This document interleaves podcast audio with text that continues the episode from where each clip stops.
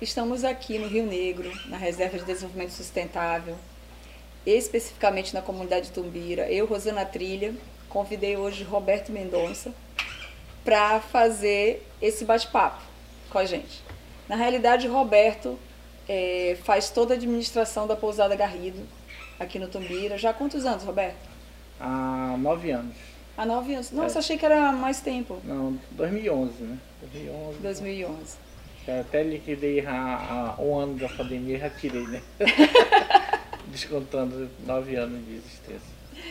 Descontando a pandemia, é. já não conta, né?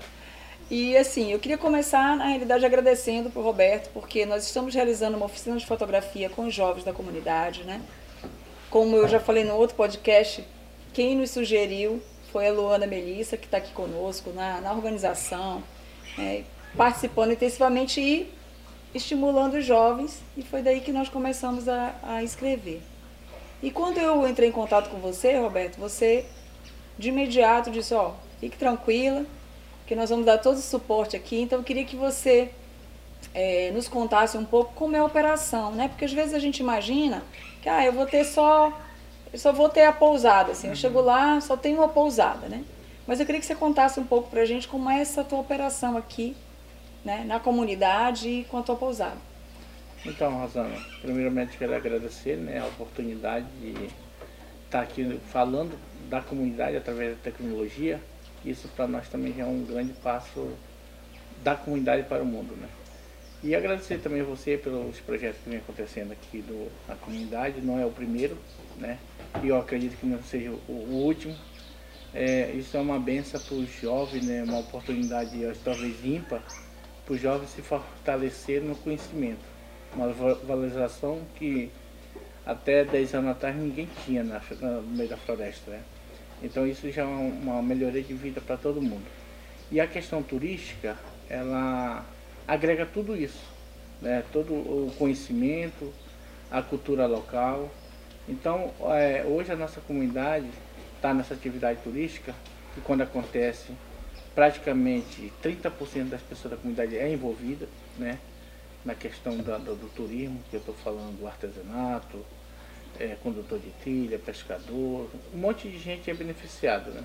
E o turismo é uma das alternativas, Rosana, que acho que é, fomenta muito essa questão social dentro da comunidade, né? O turismo, ele, ele traz uma, uma um grande aprendizado, uma grande valorização para as pessoas que antes se achavam incapazes de... Não tinham valor, por exemplo, né? Acho que se julgavam muito inferior às pessoas da cidade, por exemplo. Então o turismo, ele, é, dentro da comunidade, ele faz esse papel de associar as pessoas. E aqui dentro da comunidade, nós, os nossos clientes que chegam visitantes, ele vem vivenciar essa vida que para nós era muito, sei lá, muito baixa, muito escondida, mas que o visitante quer fazer parte dessa nossa vida escondida e com isso motiva muitas pessoas estarem dentro da comunidade, né? É um, é um turismo que eu acredito que seja novo de público, mas tem público pra caramba para vir conhecer essa nossa vida. Então o visitante ele participa de casa de farinha, participa do caboclo na floresta, porque é um conhecimento que talvez ele levou a vida toda e, e teve um aprendizado que ele não estava estudando para aprender, mas ele conseguiu ter aquilo para sobreviver na floresta.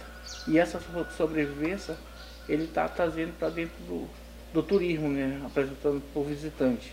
Ou seja, o visitante chega aqui, nós somos os olhos do visitante e a boca para falar o que, é que acontece. Né?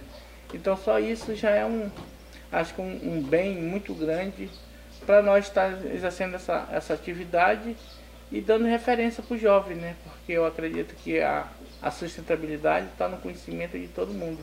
Né? É só querer a fazer as coisas acontecer que acontece. Que bacana, Roberto.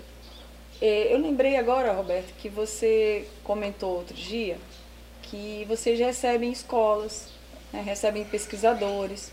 Eu queria que você falasse um pouquinho do público que você recebe, né? Para a gente entender, porque às vezes as pessoas pensam assim, ah, quem vai para essa, né? Certo. Quem, quem vem para cá conhecer a comunidade? Então, né? então é, lá recebe públicos muito variados, né?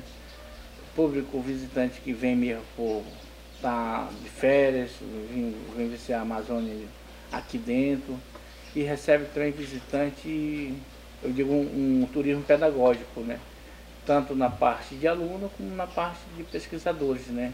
Então isso para nós é, é muito importante, porque imagina uma coisa você desenvolver uma atividade com acompanhamento dessas pessoas que têm mais é, conhecimento acadêmico, né? Por exemplo, na, na biodiversidade que nós, nós temos, nem tudo isso nós, nós sabemos, mas a, a parte teoria dá o despertar para todo mundo. Então, esse turismo pedagógico que eu recebo escolas privadas aqui durante o ano, e umas de Rio de Janeiro, São Paulo, para nós é um, um, intercâmbio de saberes que é uma troca, né?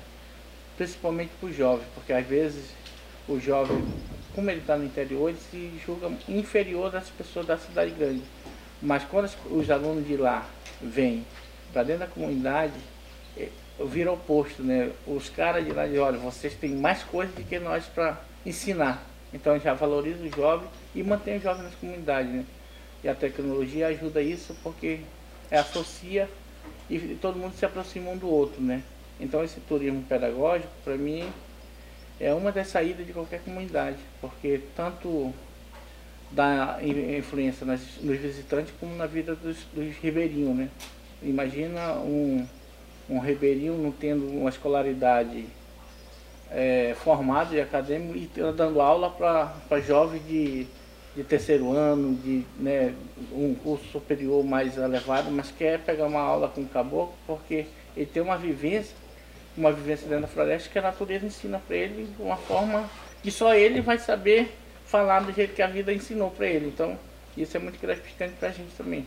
Que bacana, Roberto. Outro ponto que eu lembrei também, Roberto, é que é, existe um turismo também de observação de pássaros, né? É, existe turismo de tudo, né? Eu acho que a observação de pássaros, da natureza em si, das lendas né, da, da floresta, dos rios. Então isso é, é tudo que nós temos para mostrar. Só vivenciar aqui. Tem que vir aqui, né? Para poder, pra poder é, ter esse, esse, esse momento que talvez seja esse momento ímpar para todo mundo que passa por aqui, né? É, tá aqui dentro para fazer parte desse contexto todo que é a natureza. É verdade, olha, ontem nós fizemos, né, tivemos o privilégio de, de fazer um passeio noturno com você, né? Certo. Nos guiando, assim. Então, eu acredito assim, que a tecnologia, nós estamos podendo falar agora, estamos aqui na comunidade, né, várias pessoas vão poder ouvir, mas só que a experiência, o sentimento mesmo, a pessoa precisa vivenciar. Né? Não dá para sentir a Amazônia, né? É. A gente fez até um evento Sentir a Amazônia, né, em Portugal, a gente tentando passar um pouco da Amazônia, mas a Amazônia precisa ser sentida, né, Roberto? Com certeza. Acho que todo mundo tem que sentir um, um pouquinho da Amazônia, né, deles, dentro de si, né. Então, acho que esse passeio assim, noturno é, é bom levar os visitantes para ter uma, mais uma, uma conexão com a natureza dentro da própria natureza, né. Então, esse passeio noturno nada mais de que levar o visitante para lá e deixar encarregado que a natureza entra, entra em ação e, e faz a transformação do visitante. Nossa, Roberto, fiquei muito feliz com esse bate-papo. Gente, nós vamos encerrar aqui o nosso podcast. Agradecer demais ao Roberto, né, toda a receptividade da comunidade, dos jovens, para que a gente pudesse fazer essa oficina acontecer. Muito importante toda a infraestrutura que você preparou para a gente, né, porque na realidade a gente não, não conseguiria ir ao, ao, ao Parque de Anavilhanas, né? A gente não conseguiria ir à praia, se movimentar, se não fosse pelo apoio de vocês, né? Tem toda a questão logística e tem todo, além do apoio, tem muito carinho por trás, né? Ah, com certeza. Acho que isso é o mínimo que a gente pode fazer por pessoas tão assim maravilhosas que são vocês e trazer assim um, eu diria um futuro para os jovens daqui da comunidade na questão de tecnologia, na questão de conhecimento, envolvimento cultural. Acho que isso já é um grande ganho para todo mundo. Obrigado também. Muito obrigada, Roberto. Gente, vamos encerrar. Por favor, compartilhem né, o nosso endereço do site amazonzagaia.com.br. Conto com vocês e conto com você novamente, Roberto, nas próximas. Muito obrigada.